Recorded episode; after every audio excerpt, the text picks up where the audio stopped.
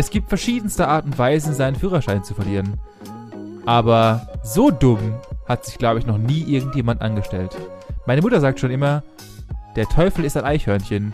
Und bei dem saß der auf jeden Fall hart auf der Schulter. Ja, apropos Führerschein.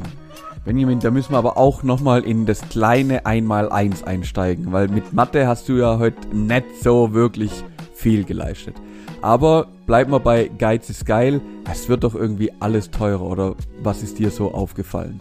Ich kaufe trotzdem weiterhin meine teuren Nudeln. So, was mir aber aufgefallen ist, ist, ich muss meiner Pflicht nachkommen und habe euch erstmal mitgebracht, was kommt im Oktober alles auf euch zu. Einige Sachen, die man gar nicht mehr so auf dem Schirm hatte.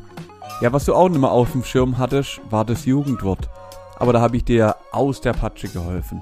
Und dann zum Abschluss natürlich das große Energiequiz mit Benny. Denn wir wollen ja alle wissen, wo kommt dann her der Strom?